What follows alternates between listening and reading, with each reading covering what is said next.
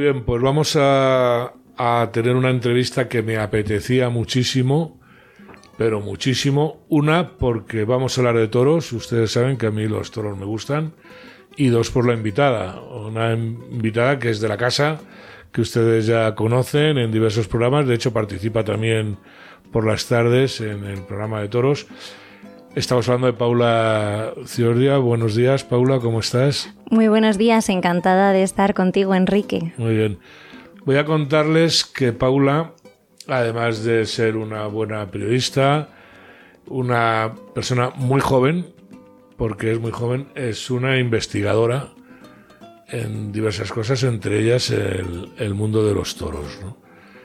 Entonces yo con las... Yo hablo de toros en cuanto me dejan. Soy el típico pesado, pero ha habido una cosa que ha sucedido que a mí me ha llamado mucho la atención, que es que este año los toros, por lo menos los de la Feria de Sevilla y San Isidro, se van a emitir por una plataforma para que tú, todo el mundo me entienda, como Netflix, pero de toros, ¿no? Y eso realmente eh, es algo, en un mundo como el de los toros, qué moderno, ¿no? Es una cosa que llama la atención, ¿no? Bueno, eh, esta noticia ha revolucionado eh, el mundo del toro en cuanto a la emisión de las corridas de toros. Todos estamos expectantes lo que sí que es cierto es que tristemente la feria de Valencia y la feria de Castellón se han, quedado fuera de las retransmisiones. Y claro, eso es el arranque de la temporada taurina española con toda la repercusión que eso tiene también en, nuestro, en, América. Castellón eh, se queda fuera cuando generalmente no, solían ser retransmitidas estas corridas, porque solían ser las de Valencia, son dos ferias que se solapan, y, parecía que iba a ser de rebote retransmitida por Movistar Toros. Pero claro, Movistar Toros ya no continúa. Entonces, pues bueno, es una noticia que nos mantiene a la espera y a la, y a la expectativa, porque sí que es cierto que el mundo de toros es muy moderno en, cuanto a su, a su puesta en funcionamiento mediáticamente. Eh, Mundo Toro y Cultoro son dos plataformas de noticias y, reciben mm, visitas, eh, digamos que es uno de los portales que más visitas recibe eh, comparado con el mundo, el país, quiero decir. Eh, vamos a ver, Mundo Toro en particular, que es la, bueno, el medio de, su presidente o director o lo que sea, Carlos Ruiz eh, Villasuso, que hay que felicitarle por esta iniciativa porque realmente es valiente. Magnífico periodista. Un auténtico periodista y gran escritor, sí señor.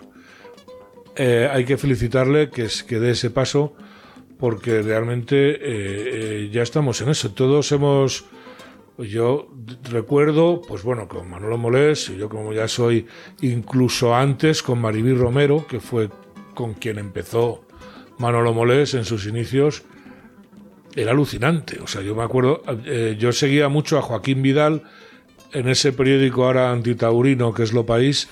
Eh, sí, es así, ¿no? Pero eh, menudas crónicas hacía ese hombre. Antonio Lorca también siguió su testigo y muy bien, pero a mí me han dicho de Joaquín, Joaquín Vidal, eh, algunas personas que no son taurinas me decían, yo leía los toros por Joaquín Vidal. Muchísima gente, hizo mucha afición, porque mm, hay que estar tocado mm, con la mano de Dios y de las musas para escribir como escribía Joaquín Vidal. Y no, casarse con nadie. Y no casarte con nadie.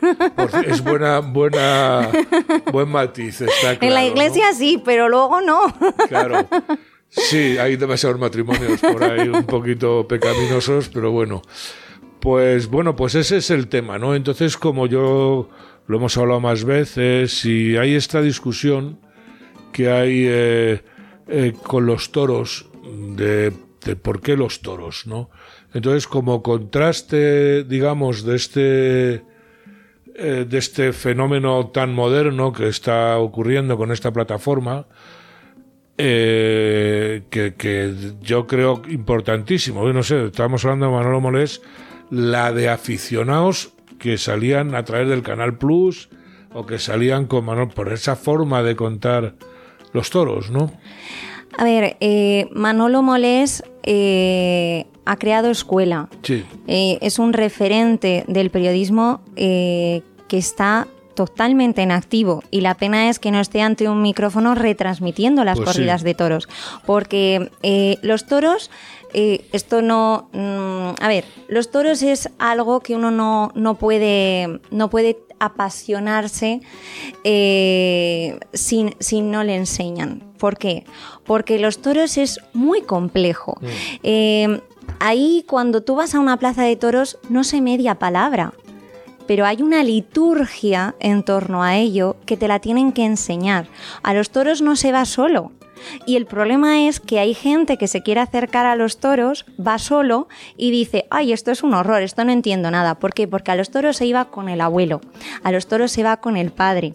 Y ese es el problema, y ellos lo saben que ahí se, retrans que ahí se transmite Claro. ese acervo cultural y por eso intentan prohibir la entrada de menores a las plazas de toros. Ella- esa, la gente antitaurina, salvo los que son unos incultos, que hay muchos, otros no son tontos, otros saben lo que están haciendo. Y la pregunta que nos tenemos que hacer es, ¿por qué van por, por esta fiesta? Primero porque es una fiesta nacional.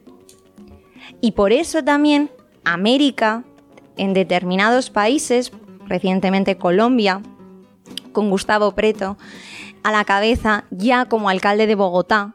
¿Eh? En, Intentó- en 2012, eh, no, prohibió los toros Prohibió, en Bogotá, sí, bueno, prohibió. se saltó a la torera todo el reglamento, Sí. la Corte Constitucional le ha dicho, señor, usted no puede hacer eso, por eso los toros van a volver a Bogotá este 2023. Estamos deseando, ¿no? Saber cuál es la... Es que hay que explicar, yo estoy muy de acuerdo con lo que dices y hay, que- hay que explicar. Yo no sé dónde oí una vez que alguien que ve los toros eh, sin comprender la liturgia, el sentimiento, la palabra es sentimiento, ¿no? que hay alrededor, es como el que oye música mm, pero no entiende, o sea, no siente la música, ¿no? Oye unos acordes, oye tal, pero no, no, no, o sea, eso va unido a un sentimiento. Absolutamente. La ópera, por ejemplo, tienes que tener una cultura musical Claro. para. Tú puedes. y, y, ojo, ¿eh? El, el hombre, cuando está ante la magnificencia, cuando está ante, ante lo excelso, el hombre se queda asombrado. Eh, cuando un hombre se pone delante de un toro. Cuando hablo de hombre, hablo de homos, ¿eh? hablo de persona. Yo me siento referenciada en esa palabra de hombre y no me siento toreras, claro que excluida. sí, pues. no, no, no, me siento excluida en todos los libros filosóficos mm, que si no matizan que se refiere a hombre, yo, me, yo cuando leo, ¿verdad? Me siento referida a ella. O sea, cuando hablo de hombre, hablo de Eso ser sí que es humano. lenguaje inclusivo, Paula, ¿eh? no, eh, no el otro. Entonces, cuando, bueno. cuando vemos a una persona frente al toro, a milímetros, a milímetros de la muerte, cerca, y estamos escuchando el hey toro, estamos viendo la potencia de un semental con 500 y 600 kilos de peso, que por muy corpulento que sea el torero, no sobrepasa los 70. Entonces ahí vemos que algo ocurre. Y en ese momento el espectador se queda prendido, de la misma manera que se queda prendido cuando ve a un cantante, a un solista, ¿no? Eh, interpretar eh, un pasaje de una ópera. Ahora bien, la complejidad de lo que estás realizando, eso te lo da también una enseñanza, un aprendizaje en toros. Y eso es lo que desgraciadamente hoy en los tendidos se está perdiendo. Claro. Porque, eh, Enrique, hoy, hoy en las plazas de toros suceden cosas que no han sucedido nunca. Los toreros hoy están mejor preparados que nunca. Cierto, sí. Hacen cosas increíbles, un pase tras otro, un pase tras otro. Y a veces el aficionado es muy cruel con los toreros. Antes el aficionado sabía lo que suponía, porque en su día a día también se enfrentaba a la muerte. Hoy el espectador ese contacto con la muerte lo tiene en el ruedo viendo. Es que eh, lo que nos hemos. Vamos a ver, los toros. El toro es un animal de dehesa o de monte bajo, pero básicamente de dehesa, que es un fenómeno muy español. La dehesa mm, o es española o no es. Entonces, eh, eh, eso se vive en el campo.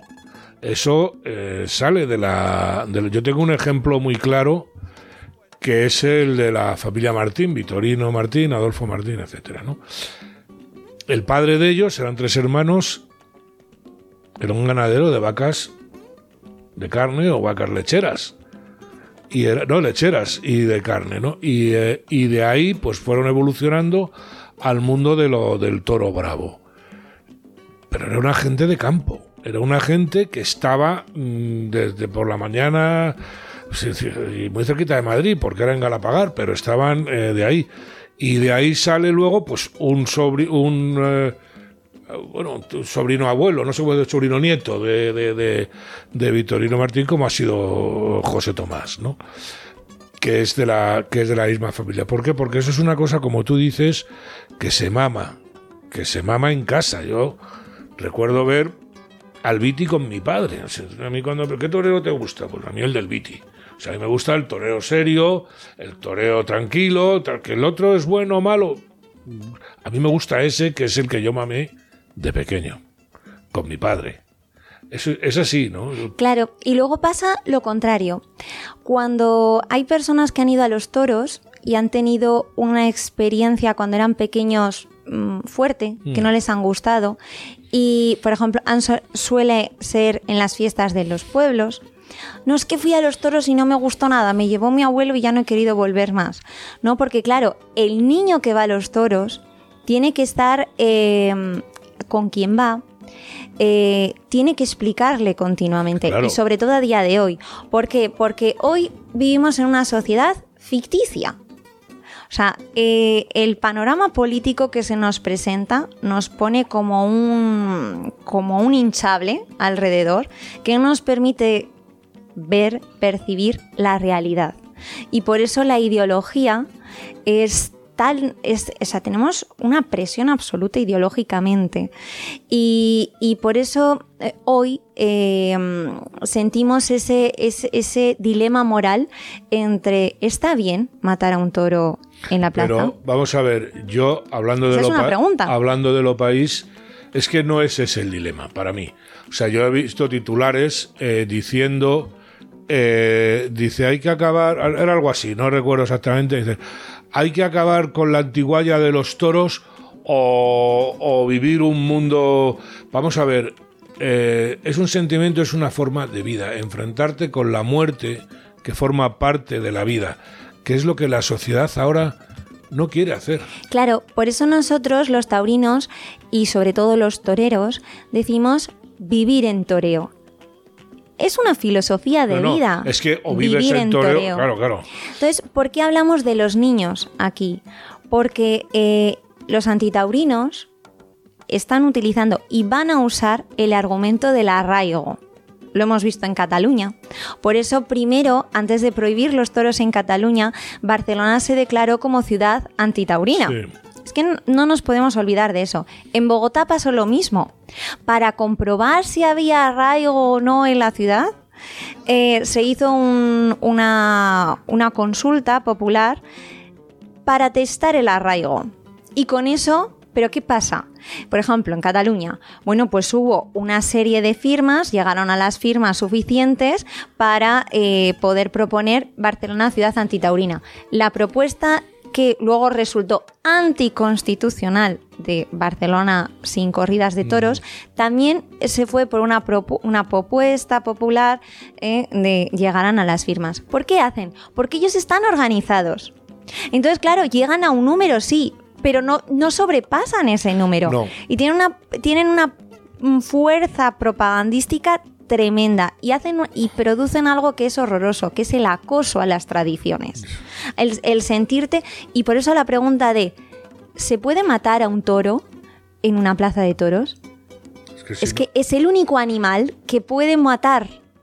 Vamos a decir y, a quien le mata. Y esto es rigurosamente cierto. Eh, la Iglesia prohibió en su día las corridas de toros, pero porque mataban personas Amigo, es que, no esa es lo la mismo, clave. que efectivamente, ¿no? Es que esa es la clave. O sea, em, yo en, en el ensayo que estoy, que estoy escribiendo eh, trato este tema porque lo han utilizado.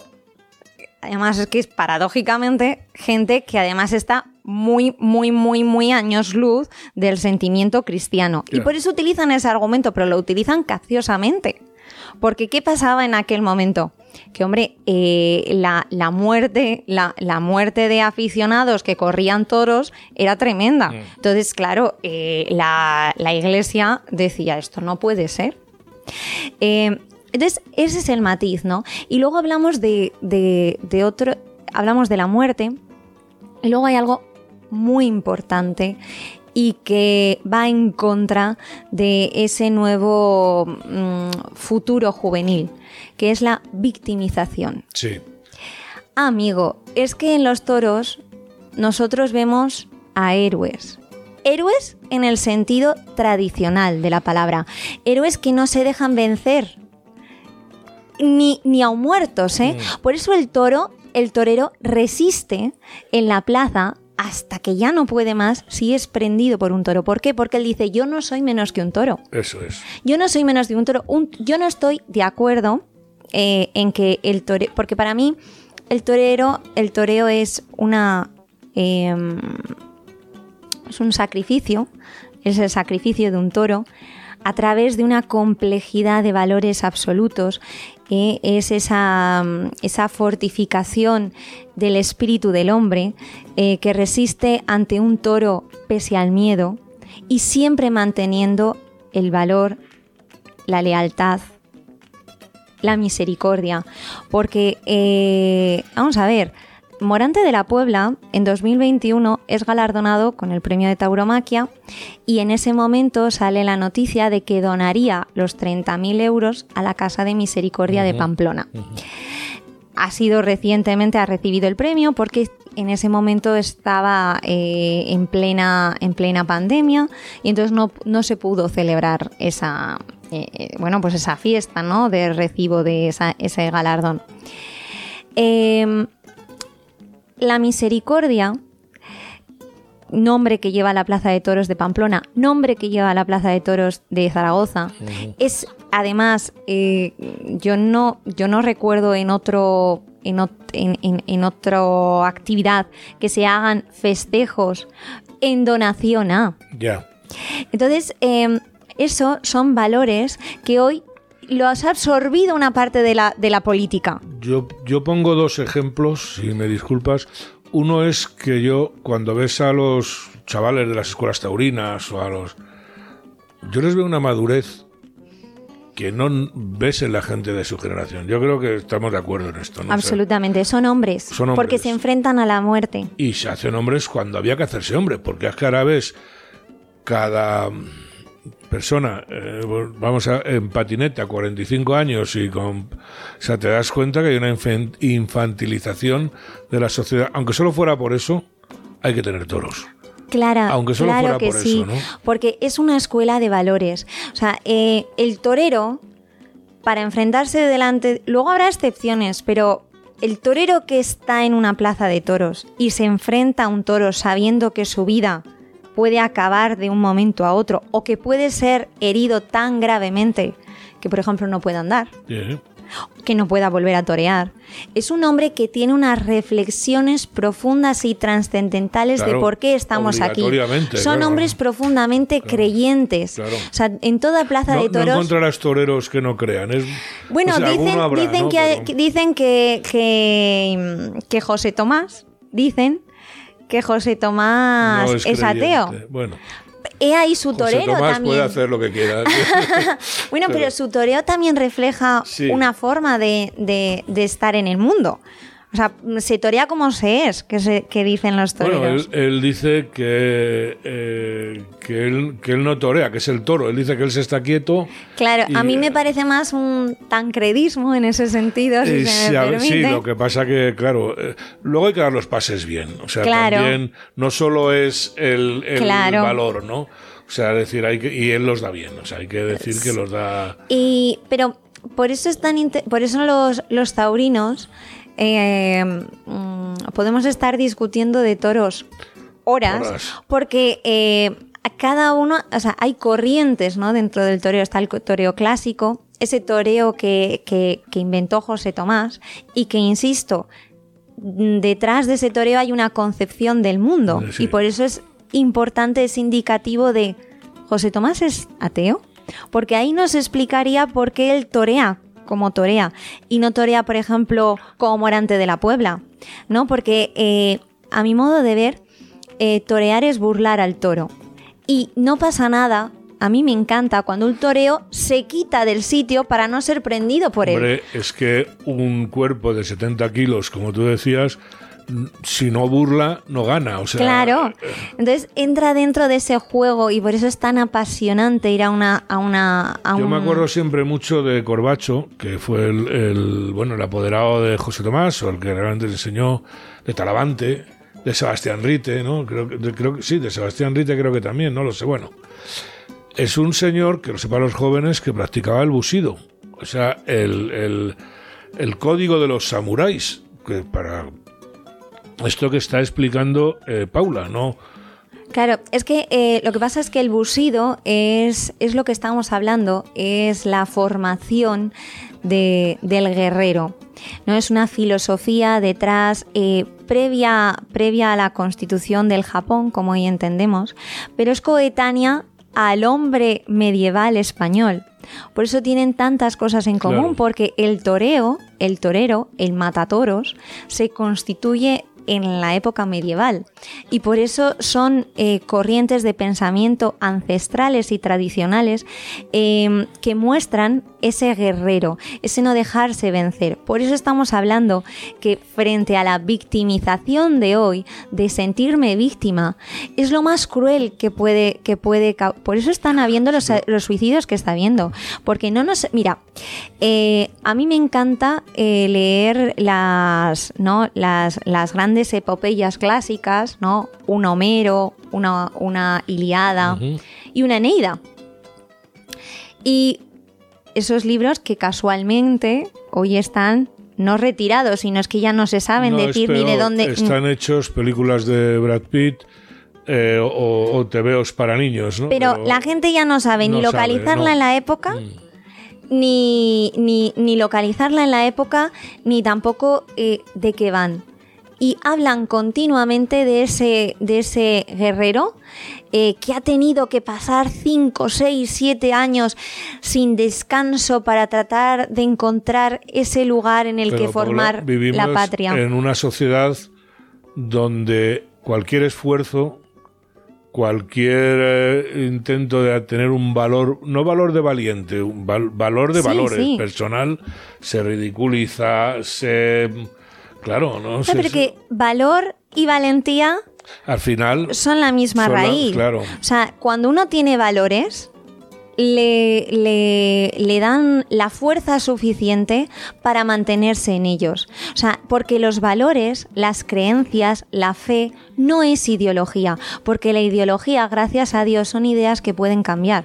Hoy puedo estar defendiendo un concepto y mañana otro Claro porque sí. ese es el pensamiento humano, ese es el concepto del cambio. Ahora bien, hay otros, eh, el fundamento del hombre, eh, los valores, esos son el basamento y las raíces que le hacen permanecer en la tierra con un propósito y un, horizonte.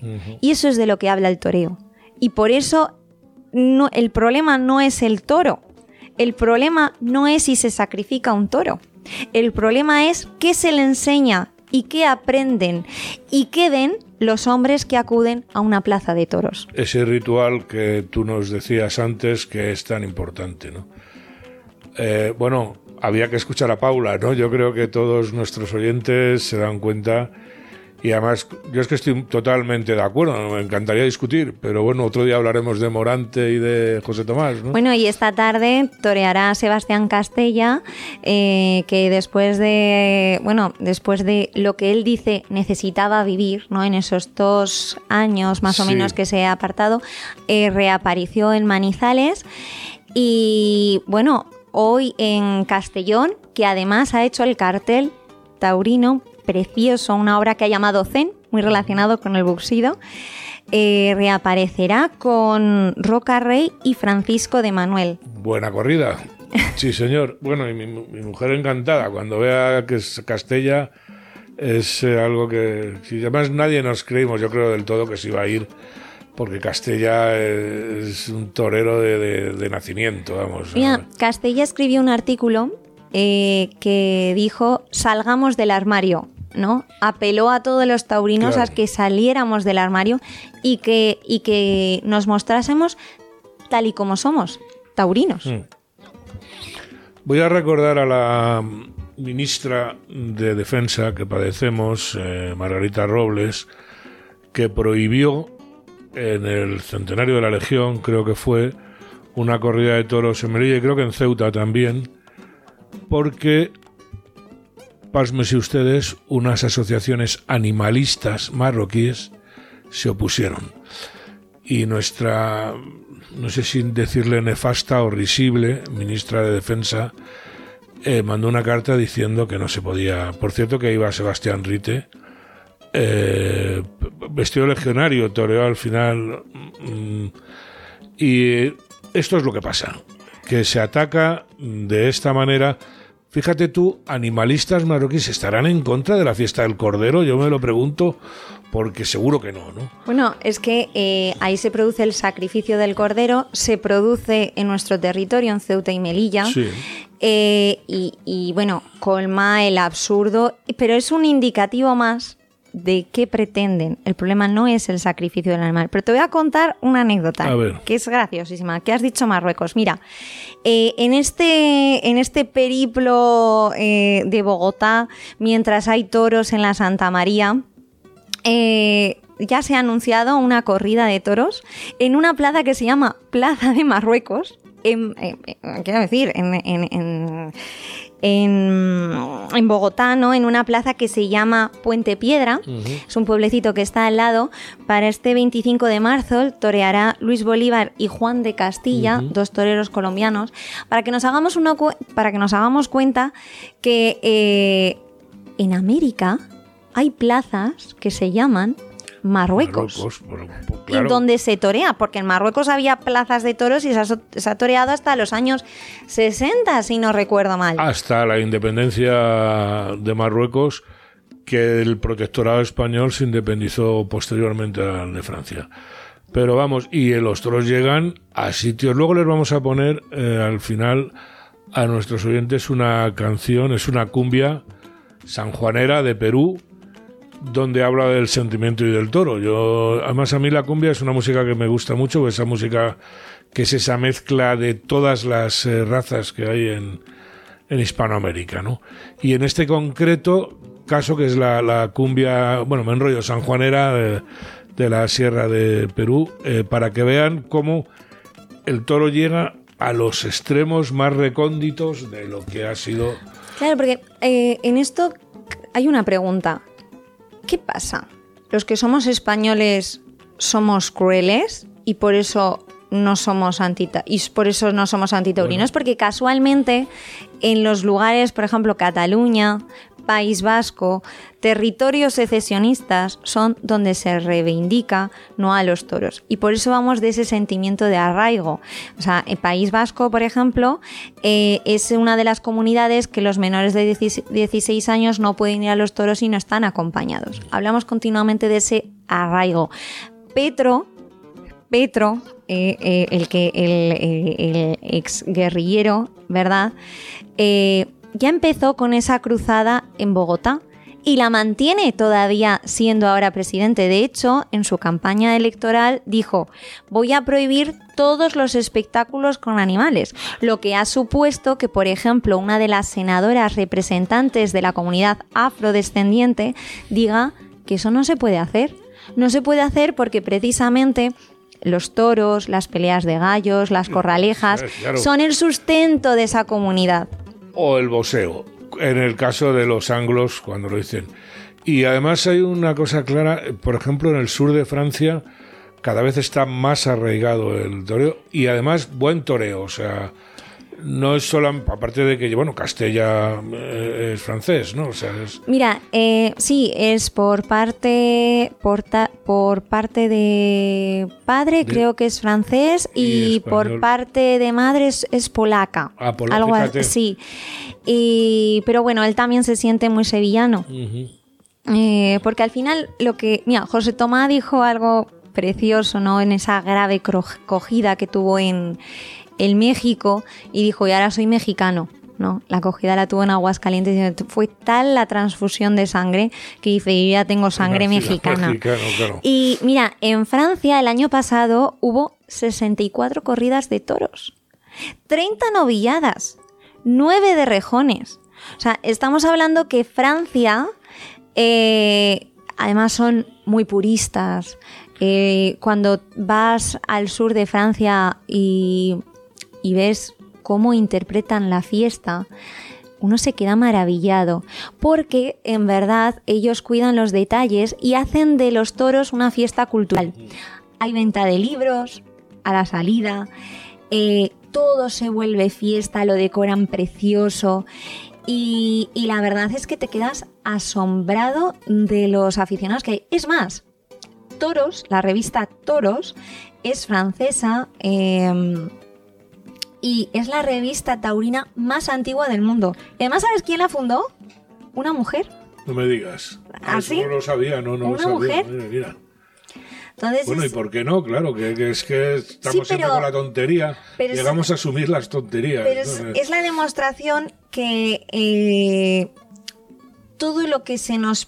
o sea, cuando ya de, de raíz vamos en contra de, determina, de, de- de- de determinadas eh, expresiones culturales, casualmente esta expresión cultural eh, saca de las casillas Ah, a sí, todos. sí, sin, lugar, sin lugar a dudas. ¿no?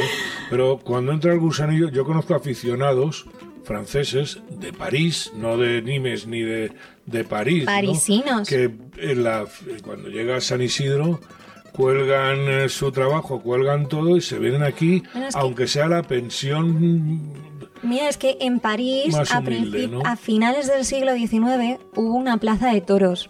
Ahí toreó el padre de los hermanos Gallo. Imagínate por aquel entonces, ¿no? En esa, en esa bohemia francesa. Y de hecho, Joselito el Gallo, su hermano Rafael, eh, son emblemas de la fiesta de los toros porque Joselito el Gallo, con apenas 20 años, fue el promotor de las monumentales. O sea, Joselito el Gallo eh, fue el promotor de la Monumental de Sevilla, una plaza de toros inmensa eh, de estilo neoclásico eh, que emulaba un coliseo romano y que en aquel momento fue todo, o sea, mm, quiero decir, fue todo mm, un... Fue un escándalo, porque imagínate en esa plaza de toros de Sevilla, esa preciosa maestranza, eh, se quedaba pequeña para el aficionado que había. Y entonces las monumentales eran eh, una forma de abaratar los costes. De ahí que luego eh, se remodelase la Plaza de Toros de Barcelona y se convirtiera en monumental. De ahí que la Plaza de Toros de Zaragoza se volviera mucho más grande. De ahí que se inaugurase la Plaza de De Toros. todas maneras, yo, Paula, fíjate, a mí las... eh, yo he visto eh, eh, torear en plazas de pueblo, de estas de, verano, que ponen... Y si, el, si sale un torero bueno, si mm, lo que se transmite ahí no lo tienes en una monumental, o sea, porque lo estás, lo tienes a metros, o sea, prácticamente cada vez que el toro pasa al lado te salpica la tierra. la- Mira, Enrique, yo mm, hago una comparación y es eh, en todas las iglesias, en todas las ermitas, en una basílica, eh, se hace honor a Dios, se reza y es su casa. Una plaza de toros, sea grande o sea pequeña, ahí hay vida y hay muerte sí. y siempre es serio. Entonces, sin duda alguna, el tamaño de una plaza... Sin lugar a dudas. Eso, eso no, no, discuto, ¿eh? no, no es discutible. Si bien es cierto que por qué Madrid es Madrid. Mira, Madrid es Madrid porque primero es la primera plaza del mundo y eso se debe a que son, es el mayor número de entendidos. Que eso es muy importante, es a lo que vamos. Luego, congrega a miles de personas de distintos puntos del mundo. Entonces, claro, poner de acuerdo a tanta afición que está sentada Es en, en distintas circunstancias, sí. que si me da el sol, que si no veo bien, Yo- yo que, le- si me, que si estoy incómoda. Quiero pedir a, la, a los toros no se va a estar cómodo. Y si hay que comerse Entonces, el claro. culo del delante, te lo comes. Claro, y esa es la pero maravilla de una pedir a los monumental. aficionados que vienen a Madrid, porque muchos vienen, de- que normalmente son más serios, vienen de La Mancha. Vienen- bueno, hay tendidos ya, el, el 0, el 1, que a veces es un pase de, de modelos. Y luego hay tendidos como el 7, que están perdiendo el respeto. Sí, se Ese está, se señor está que está ahí abajo pamplonizando. lo puede hacer, eso es. Eso lo no puede puede hacer ser. bien, lo puede hacer mal o puede hacerlo regular. Todos tienen un mal día. Pero esas formas, a mí además me revienta esos momentos de silencio que hay, por ejemplo, en Sevilla, la gente se calla durante, durante la faena, ¿no? Es, ese mm, grito a destiempo cuando... Vete, Ana, Mira, eh, para saber de toros, para entender lo que son los toros, uno tiene que pasarse una temporadita en Sevilla. Porque mm, la temporada en Sevilla empieza el domingo de resurrección. Imagínate, ¿no? Después de esa solemnidad eh, de Semana Santa, eh, aparece la alegría y la fiesta. Y ver los toros en Sevilla, en esa maestranza, en la que también estás viendo la giralda, dependiendo de dónde estás, porque la plaza de toros había el palco de las autoridades y de los que se llamaba el palco de los curas, en el que no podían dar la espalda a la catedral. Por eso está mm, Eh, eh, edificada de esa manera, un ¿no? respeto, vamos. Y, y entonces escuchar, hay que aprender los soles. Por eso fíjate, en Bogotá eh, las manifestaciones antitaurinas decían, basta ya de oles. Fíjate, hasta el ole le molesta. Sí, claro, cualquier cosa que vaya a favor de lo que somos, ni más ni menos. Bueno, para ir acabando, cuéntanos este viaje que vas a hacer a América y vas a... Mm, bueno, pues eh, tengo muchas ganas. eh, me voy en breves, como así decirlo, ya estoy, ya estoy volando. Y bueno, pues ahí iremos eh, a Bogotá. Iré con Manuel eh, fundador de la red Iberoamérica Libre. Y pasaremos unos días en Bogotá, nos acercaremos a la Santa Manuel María. Gran aficionado, gran... Sí, su padre fue eh, empresario, empresario, de la Plaza de Toros sí, de Zaragoza sí. y ganadero. Y aparte de presidente del, Del Zaragoza, Zaragoza. ¿no? Y luego iremos a la cumbre iberoamericana que se celebrará en República Dominicana y que cubriremos para esta casa el, el evento Muy bien. y veremos a ver qué se cuece. Pues muy bien. Paula, un placer. Lo Me mismo. tiraría horas hablando contigo de toros y no hemos entrado en que si Talavante o no sé quién, ¿no? Que es cuando ya entramos en calor. Pero Claro. bueno, yo creo que ha estado bien. Hemos intentado explicar que la gente sepa el porqué de los toros. Es un poco ridículo explicar el porqué de algo que no hay que explicar, pero lo hemos intentado. Muchas Claro. gracias. Muchas gracias y, y bueno, espero repetir. yo también y deseamos suerte a todos los toreros Por supuesto, claro que que sí. estamos empezando. Claro que sí. Y yo, antes no sé si podré, pero en San Isidro eh, seguro que nos vemos. Ahí nos vemos, Enrique. Venga, gracias. Pues hasta aquí hemos llegado. Esto ha sido todo por hoy. La semana que viene nos volveremos a ver. Y recuerden, asóciense, pero no creen chiringuitos.